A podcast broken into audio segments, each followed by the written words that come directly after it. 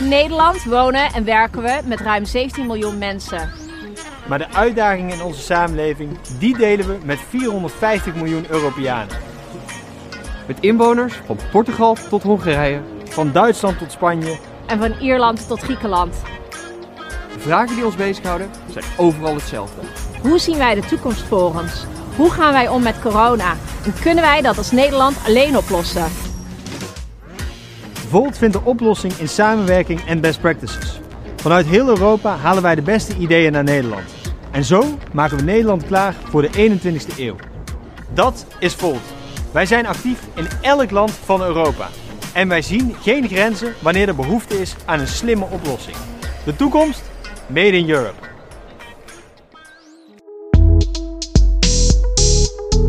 Hallo und herzlich willkommen zu unserem Podcast Hochspannung Powered by Volt. Was wir da gerade gehört haben, war ein Ausschnitt aus einem niederländischen Wahlwerbespot von Volt. In den Niederlanden gab es nämlich im März nationale Parlamentswahlen und da hat Volt aus dem Stand ziemlich gut abgeräumt. Ganz genau, wir sind im Parlament. Das ist das erste nationale Parlament, in dem Volt vertreten ist und das gleich mit mehreren Abgeordneten. Es war eine Riesenparty, digital zumindestens. Und wir haben jetzt auch fast, äh, also wir haben drei Sitze gewonnen und äh, ich glaube fast 10.000 Mitglieder alleine in den Niederlanden. Also Volt wächst wirklich in ganz Europa. Aber eben nicht nur in den Niederlanden haben wir gejubelt, sondern auch in Deutschland. Bei den Kommunalwahlen in Darmstadt haben wir fast sieben Prozent geholt. Auch in anderen Städten, zum Beispiel Frankfurt und Fulda, sind wir in Parlamente eingezogen. Am Ende waren es über 20 Mandate, die wir gewonnen haben. Also einfach sensationell. Ja, da kann man auch schon richtig stolz drauf sein. In Rheinland-Pfalz und Baden-Württemberg haben wir leider die 5%-Hürde verfehlt, aber dafür sehr viel Aufmerksamkeit äh, bekommen und auch viele neue Mitglieder dazu gewonnen. Aber heute ist unser Thema Gesundheit und Gesundheitspolitik. Ganz zentral ist da auch natürlich die Corona-Situation und Frage. Genau. Und Volt Deutschland hat jetzt vor wenigen Tagen ein Corona-Positionspapier veröffentlicht. Volt unterstützt die Umsetzung einer No-Covid-Strategie. Alle Informationen dazu und das Positionspapier findet ihr auf der Website voltdeutschland.org. Aber jetzt zur heutigen Folge. Zuerst werden wir einen Ausschnitt aus unserem Volt Meets Experts Event hören, und zwar zum Thema Ärztemangel. Da kann sich vielleicht jeder von euch etwas drunter vorstellen, aber so wirklich verstehen und die Details dazu wissen, tun wir halt noch nicht. Und da haben wir halt einen Experten eingeladen und äh, werden da auch äh, mehr Details davon hören. Genau, und dann sprechen wir noch mit Samuel und der sitzt für Volt in Siegen im Parlament. Denn das Spannende, Volt hat in Siegen selbst eine Corona-Testaktion organisiert. Ja, und zum Schluss haben wir, wie bei den letzten Folgen auch, eine Kurzvorstellung eines Bundeslandes. Dieses Mal geht es um Mecklenburg-Vorpommern und da haben wir ein Gespräch mit Martin geführt. Äh, das ist ein lokaler Volti und der wird euch erzählen, wieso gerade dort Volt vor Ort gebraucht ist. Viel Spaß bei der Folge!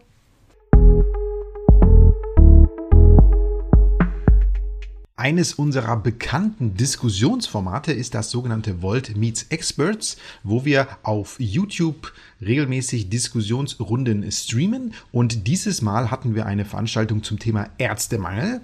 Es war eine interessante Diskussion zwischen Professor Dr. Schneider, einem Facharzt für Allgemeinmedizin von der Medizinischen Hochschule Hannover, einer Anästhesistin und einem jungen Assistenzarzt. Und wir hören jetzt in ein paar Aussagen rein.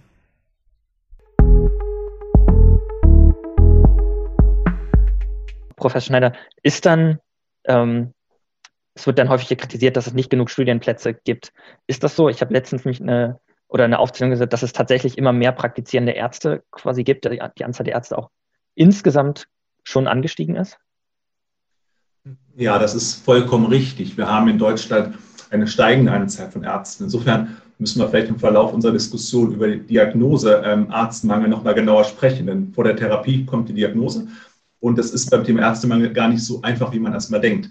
Ähm, also es, es stimmt, wir haben immer mehr praktizierende Ärzte. Wir liegen in Deutschland im OECD-Vergleich im oberen Drittel, was die Arztzahlen angeht, also Ärzte pro ähm, Bevölkerung. Äh, das ist schon auch Fakt. Ähm, gleichwohl ähm, haben wir wohl doch, ich sage das relativ, zu wenig Studienplätze, weil immer weniger Ärzte im Prinzip ihre volle Arbeitskraft auf den Arbeitsmarkt zur Verfügung stellen können. Also früher war es ähm, so, dass wir, äh, wenn ein Arzt ausgeschieden ist, ihn durch einen neuen Vollzeitarzt in einer Praxis üblicherweise ersetzen konnten. Heutzutage sind die Lebensmodelle andere geworden. Ähm, Männer wie Frauen arbeiten ähm, bevorzugt doch auch vielleicht in Teilzeit oder bevorzugen andere Lebensarbeitsmodelle, sodass wir mehr Ärzte brauchen, um einen Praxissitz komplett füllen zu können. Das ist ein Grund, dass wir schon mehr Ärzte brauchen. Ein anderer Grund ist, dass die Arbeitszeitgesetze andere sind als früher. Also Frau Gambal wird sich wahrscheinlich auch noch teilweise mit Euphorie, teilweise mit Schau daran erinnern können, dass wir 24 oder sogar 36 Stunden Schichten teilweise hatten. Sowas gab es damals.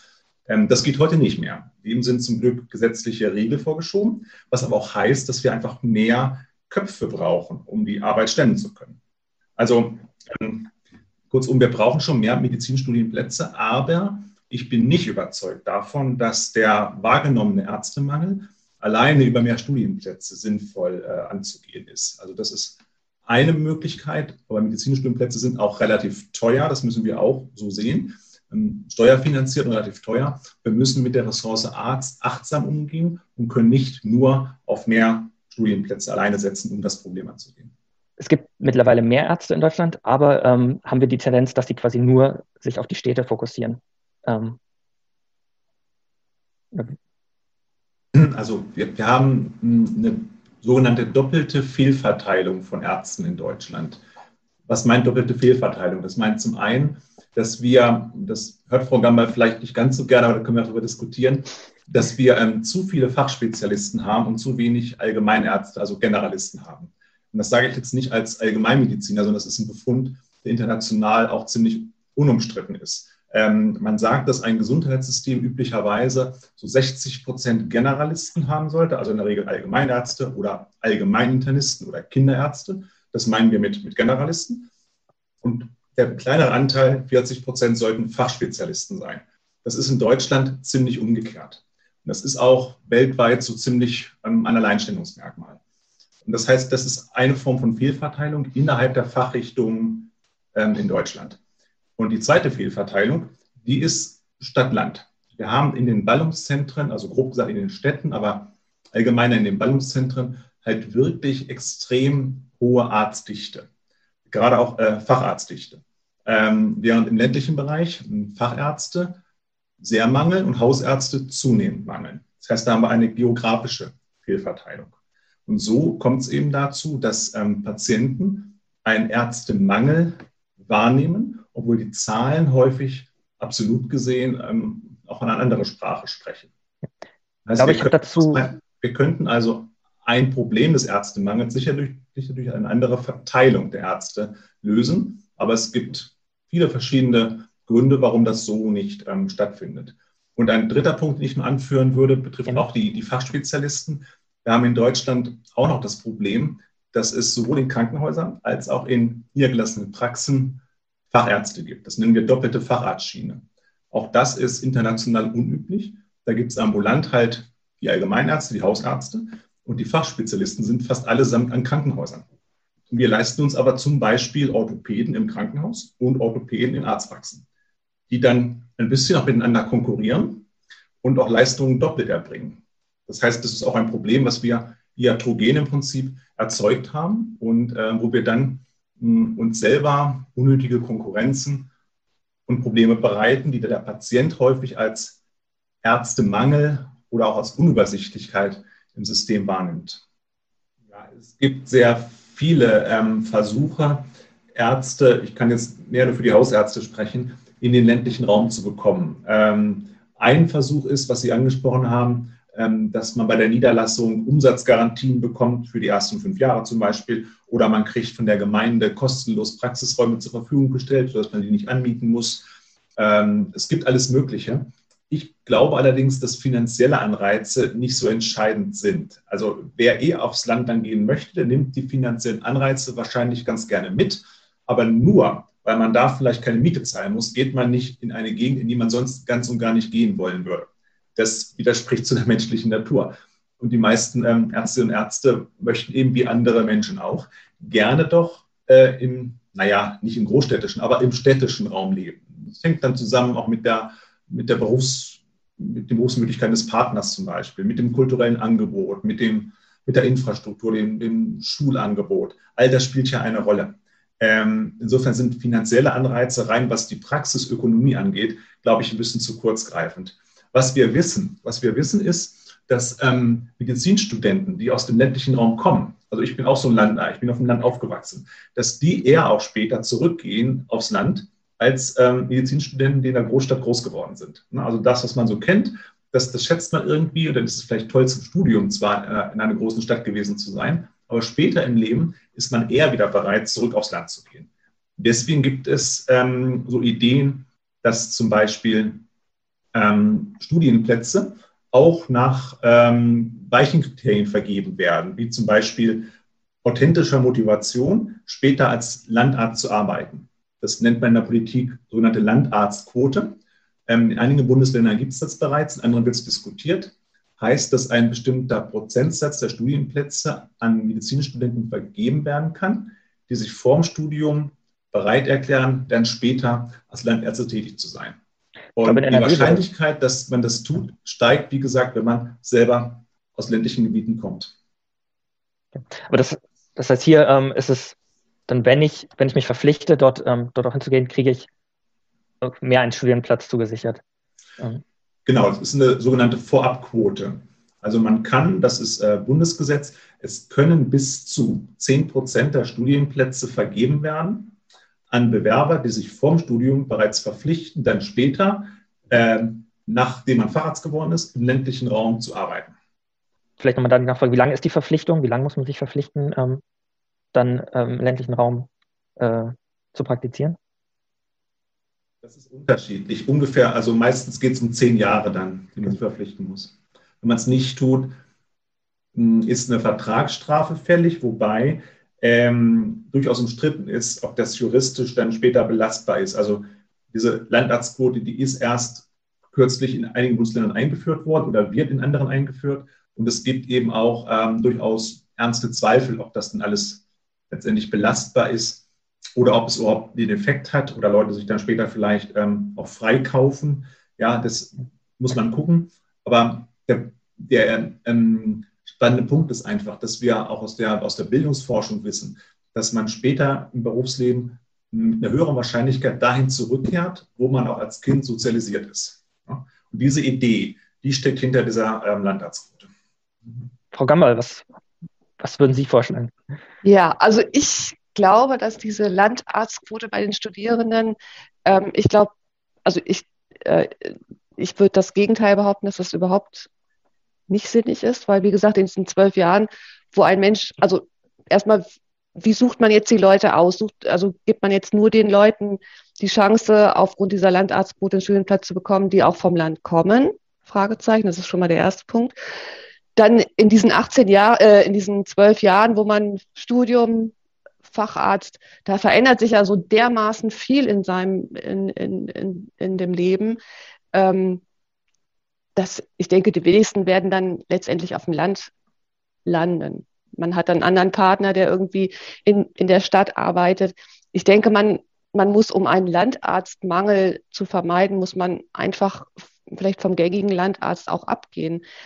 Der junge Mensch, also die, die jungen Leute heutzutage, die sind einfach nicht bereit, wie es früher war, über der Praxis zu wohnen, jederzeit erreichbar zu sein. Die, die mögen das nicht, wenn man sie auf der Straße grüßt. Und das ist einfach, es, es hat sich halt total viel verändert. Man, man muss da, glaube ich, andere Strukturen finden, dass man vielleicht aus den Dörfern Shuttle-Service zu den, zu den Hausärzten anbietet, die, die irgendwie nah bei sind. Ähm, also ich das Mobil wurde ja auch schon angesprochen. Genau, sowas eben. Ähm, das mit dem Mobil, das ist eigentlich schade, dass das nicht nicht angenommen wird, denn ich könnte mir sowas echt gut super vorstellen, ne? dass man halt mit so einem schönen und, oder dass man so Räumlichkeiten in, in einem Dorf hat, ähm, wo einmal in, in der Woche ein, ein Arzt aus der näheren Kleinstadt ähm, hinkommt.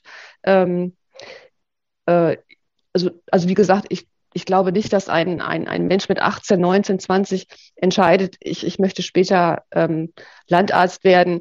Äh, ich denke, die Motivation ist einfach nur, diesen Studienplatz zu bekommen. Also das, das würde ich jetzt so denken. Und die, die Wege da rauszukommen später, das, das ist ja, man kann ja einen nicht zwingen, da irgendwie nach, weiß nicht, mitten in die Pampa zu gehen, ne? Also ja. da gibt es bestimmt viele Möglichkeiten, da auch, auch rauszukommen. Von, von daher, also das ist so jetzt mein Gefühl, dass das, dass das keinen keinen großen Sinn macht. Okay, aber dann da andere Modelle schaffen, wäre dann Ihr Ansatz. Okay. Mhm. Wir müssen langsam zum Schluss kommen, aber ich, Professor Schneider, vielleicht nur ganz kurz noch. Es gibt ganz sicherlich nicht die eine Maßnahme, um dem Landarztmangel entgegenzuwirken. Es braucht einen bunten Strauß, ein Bündel von Maßnahmen. Und das fängt an bei der Zulassung zum Studium. Ich denke, dass die Landarztquote schon eine Möglichkeit neben vielen weiteren ist, die, die sinnvoll ist. Da müssen wir im Studium selber auch gucken, dass wir die Studierenden schon mal Praktika auf dem Lande machen lassen. Ähm, als ich studiert habe, gab es das nicht. Ich habe auch quasi immer nur die Uni gesehen oder große Krankenhäuser gesehen. Das ist heutzutage anders. Also wir bieten unseren Studenten äh, Blockpraktika in Landarztpraxen an. Das könnte man auch ausbauen. Das könnte man auch zur Pflicht machen, dass jeder Student zum Beispiel zwei Wochen oder, oder mehr ähm, in einer Landarztpraxis mal gearbeitet haben muss. Weil das nimmt vielleicht so ein bisschen die Scheu und das kann vielleicht den einen oder anderen doch motivieren, ähm, dort später hinzugehen. Also schlichtweg einen Anreiz zu setzen, neugierig machen.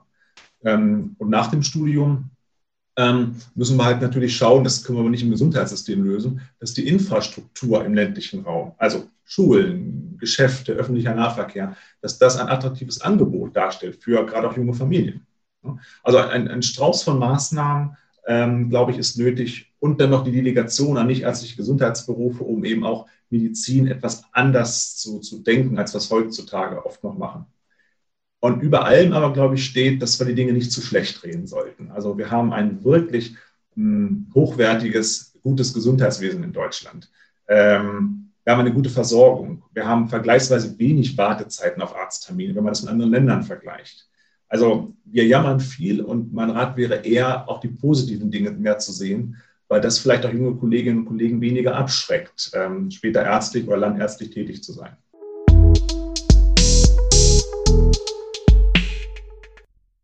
Ja, das waren jetzt nur ein paar Ausschnitte. Die ganze Veranstaltung zum Thema Ärztemangel ist auf dem YouTube-Kanal von Volt Deutschland. Da könnt ihr euch das alles noch einmal anhören. Jetzt schauen wir aber nach Siegen. Siegen ist eine von vielen Städten in Deutschland, in denen Volt schon im Kommunalparlament sitzt und Jevgenia hat mal bei unserem Abgeordneten Samuel nachgefragt, was Volt dort eigentlich macht.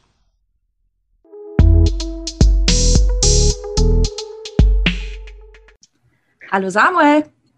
Ja, hi. Danke für die Einladung. Ja, du bist ja in der Kommunalpolitik in NRW aktiv. Magst du da uns kurz erzählen, wo genau, seit wann und was du da so machst? Ja, ähm, ich bin in Siegen, also ich sitze im Stadtrat ähm, der Stadt Siegen. Wir sind im September ähm, mit der Lila-Welle hier in NRW quasi reingewählt worden, ähm, haben drei Prozent geholt und sitzen jetzt hier zu zweit im Stadtrat zusammen mit meiner Kollegin Chiara. Ähm, ich sitze vor allem im Bildungsausschuss, im Haupt- und Finanzausschuss und bin dann auch noch Fraktionsvorsitzender unserer kleinen Fraktion. Ja, cool. Das Thema für die heutige Folge ist ja Gesundheit. Und da wollte ich dich fragen, wie genau hat denn Corona jetzt die Kommunalpolitik beeinflusst oder sogar eingeschränkt? Ja, das ist eine super spannende und ich glaube auch eine sehr, sehr wichtige Frage, mit der wir uns auseinandersetzen müssen. Ähm, Corona hatte einen wahnsinnig großen Einfluss auf die Kommunalpolitik. Das hat man auf Landes- und Bundesebene gar nicht so gemerkt. Aber bei uns sind Ausschusssitzungen ausgefallen, Ratssitzungen wurden verschoben und wir wurden ähm, dazu aufgefordert, Anfragen und Anträge zurückzuhalten. Also es wurde quasi ein Stillstand ähm, forciert in der Kommunalpolitik, was für uns ganz schwierig war und was wir auch in der Form so nicht akzeptiert haben. Ist ja auch gut, dass ihr das nicht akzeptiert habt, weil das ist ja ein bisschen undemokratisch sonst so. Ähm, aber wie ich das verstanden habe, wenn Sitzungen stattfinden, dann meistens nur in Person. Aber die gesundheitliche Sicherheit, die ist da jetzt nicht so von der Stadt organisiert oder bereitgestellt. Was habt ihr euch da als Fraktion überlegt? Ja, das, ähm, das geht ein bisschen zurück, muss ich ehrlich sagen. Also wir hatten im Dezember, da war die Pandemie auf dem Höhepunkt und hier in Siegen vor allem auch auf ihrem Höhepunkt. Und ähm, wir hatten unsere, oder es war eine Ratssitzung geplant hier in Siegen und da wollte der Bürgermeister und auch die ähm, Parteien von SPD und CDU wollten diese Sitzung maximal verkürzen, ähm, oder ähm, gegebenenfalls sogar verschieben. Und das ist das, was ich vorhin angesprochen habe. Das wollten wir so in der Form nicht akzeptieren, weil halt wahnsinnig viel auf dem Tisch, Tisch lag, was, was es zu entscheiden galt. Und ähm, wir auch ja, Anfragen und Anträge vorbereitet hatten. Und es waren auch andere Parteien, die das so in der Form nicht akzeptieren wollten. Ähm, und dann dementsprechend ähm, wollten wir auch eine Lösung anbieten. Das ist natürlich auch unsere Aufgabe. Wir dürfen nicht nur kritisieren. Und ähm, wir haben dann eine Testaktion organisiert, also eine Corona-Testaktion. Die kleinste Fraktion des Rates hat es dann übernommen. Und genau. Und das wollte ich zuerst, also ich bin dann auf den Bürgermeister zugegangen und habe gesagt, hier, Herr Bürgermeister, wir haben hier einen Kontakt und wir würden das gerne machen. Würden Sie uns einen Raum zur Verfügung stellen? Und am besten laden Sie auch ein, weil dann ist das ja, also dann ist das nicht politisch, dann wird daraus kein Politikum. Ähm, das hat der Bürgermeister leider abgelehnt, aus verschiedenen Gründen, die für uns nicht nachvollziehbar sind. Deswegen haben wir es dann am Ende doch selber gemacht gab eine große Nachfrage an dieser Aktion. Ähm, es haben ganz viele mitgemacht, haben sich testen lassen. Wir haben viel Zuspruch bekommen und ähm, wir haben auch viel Presse bekommen tatsächlich. Ähm, manche haben uns unterstellt, dass wir uns darüber profilieren wollten. Für uns ist wichtig, dass wir wissen, dass wir dadurch demokratische Prozesse in unserer Stadt mehr oder weniger gesichert haben. Aber auf lange Zeit hin, jetzt auch die, die Pandemie, die wird ja jetzt nicht morgen enden, ist das ja keine Lösung. Dass da jetzt die kleinste Fraktion Teste organisiert, das geht ja so nicht. Was ist da euer Vorschlag? Ja, das ist richtig. Das geht auf gar keinen Fall. Und das hat tatsächlich auch unser Bürgermeister eingesehen, dass das so nicht geht. Das muss man der Vollständigkeit halber dann auch sagen.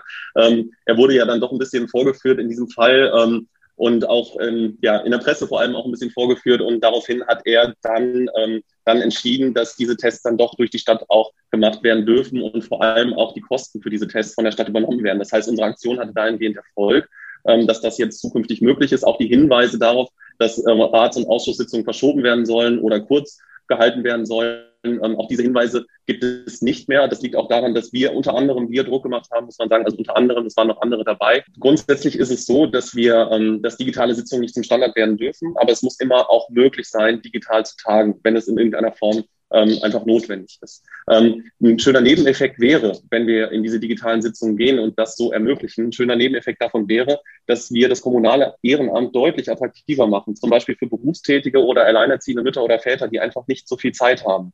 Weil Präsenzsitzungen ziehen wahnsinnig viel Zeit, kommunales Ehrenamt zieht sowieso wahnsinnig viel Zeit.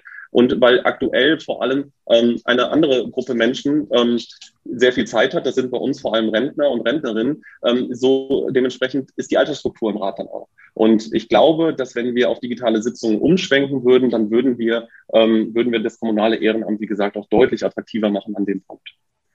Vor allem, wo die ganze Welt jetzt eher auf digitale Kommunikation und Zoom umgestiegen ist. Es kann ja auch nicht sein, dass da politische Prozesse stillstehen, nur weil man da nicht mitkommt. Und äh, weißt du, ob es da schon andere Bundesländer gibt, die auf digitale Ratssitzungen umgestiegen sind oder wo es da die Möglichkeit gibt? Ja, das ist, ähm, das haben einige Bundesländer gemacht, das haben sich einige Bundesländer getraut. Man muss dazu sagen, das ist Landesrecht. Also ich kann jetzt nicht meinem Bürgermeister einen Vorwurf machen dafür, dass wir das hier nicht können. Das ist Landesrecht, das muss die Landesregierung ändern. Ähm, ein paar Bundesländer haben das, wie gesagt, gemacht, aber es ist, es ist in der Regel zeitlich begrenzt. Ähm, und zwar für die Corona-Pandemie. Es war nach meinem Kenntnisstand noch kein Land so mutig, das dauerhaft zu ermöglichen. Und ähm, ja, Dementsprechend werden wir uns da auch auf NRW-Ebene dran, dran tun, ähm, dies zu ändern. Wir werden das in das Landtagswahlprogramm übernehmen, um an diesem Punkt ähm, ja auch Änderungen herbeizuführen. Also auf jeden Fall ein ja. Punkt für die zukünftige Agenda. Genau, ja, da freuen wir uns auch sehr drauf. Ja, cool, das war es auch schon von mir. Äh, danke, dass du dabei warst. Danke fürs Gespräch. War sehr informativ. Ja, sehr gerne. vielen, vielen Dank für die Einladung.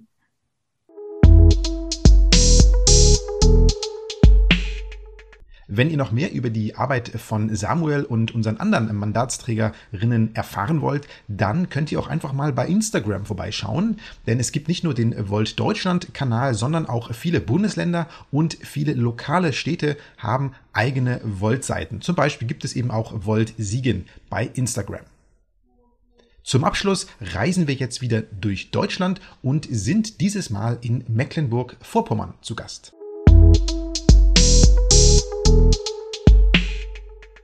Hallo Martin. Hallo. Ja, der Martin, der kommt aus Mecklenburg-Vorpommern und Mecklenburg-Vorpommern grenzt ja an die Ostsee und teilt sich auch eine Grenze mit Polen. Aber wieso lohnt sich gerade ein europäischer Ansatz für Politik in Mecklenburg-Vorpommern? Das lohnt sich definitiv. Wir sind schon eigentlich auch geschichtlich schon immer Teil von europäischem ja, Geist gewesen, muss man sagen. Ähm, wir mögen nie eine große Bevölkerung gehabt haben und wir mögen auch nie die Größten in irgendwas gewesen sein, aber wir waren immer Teil von etwas. Und genau das wollen wir fortführen. Und zwar in dem guten Geist, wie wir ihn übernommen haben und wie wir ihn auch dementsprechend weiterführen wollen. Und wie genau führt ihr denn diesen Geist gerade weiter vor Ort als Volt, als Partei? Was macht ihr denn gerade genau als Volt vor Ort? Wir versuchen erstmal Bürgerinnen und Bürger innerhalb von Mecklenburg-Vorpommern zu begeistern für die europäische Idee, denn vielen ist ja gar nicht bewusst, äh, was die alles davon haben. Das heißt, sie leben mit diesem täglichen Grenzverkehr zur Arbeit, zum Studium, zur Schule, zum Beispiel, wie du richtig sagtest, nach Polen.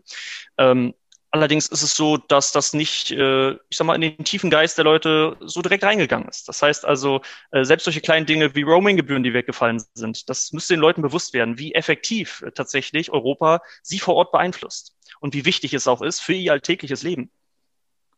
Und ein wichtiger Bestandteil vom alltäglichen Leben ist halt auch die Klimawende, der Klimawandel. Wie genau steuert denn Mecklenburg-Vorpommern zur Energiewende bei? Ja, ähm, das ist ein ganz, ganz großes Thema. Ähm, wir sind natürlich dadurch, dass wir ein Flächenland sind und auch eine doch relativ geringe Bevölkerungszahl haben, eigentlich dafür prädestiniert zu versuchen, gerade mit unserem schönen Wind hier am Meer, äh, Windkraftanlagen aufzubauen und mit Windparks großer Teil und großer Lieferer der Energiewende zu werden wenn wir es schaffen könnten, genau das zu nutzen, würden wir nicht nur Arbeitsplätze generieren, sondern wir würden es ja automatisch auch schaffen, äh, eine wirtschaftliche Kraft in Deutschland und Europa zu werden, äh, die ja nicht mehr äh, einfach nur ein Rand von irgendwas ist, was vielfach uns nachgesagt wurde, sondern wirklich im Zentrum der europäischen Idee und der europäischen Wirtschaft zu stehen.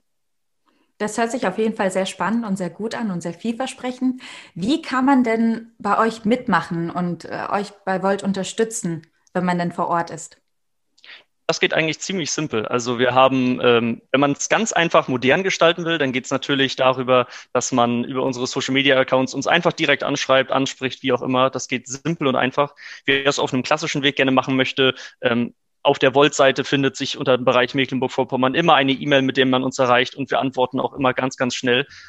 Und wir sind natürlich ganz, ganz froh, wenn Leute äh, auch noch mal reinschauen wollen und ein bisschen uns näher kennenlernen wollen in Mecklenburg-Vorpommern. Wir haben viel zu bieten. Wir wollen auch viel bieten und äh, ich hoffe, zusammen mit unseren Bürgerinnen und Bürgern schaffen wir das auch. Vielen Dank, Martin. Sehr gerne.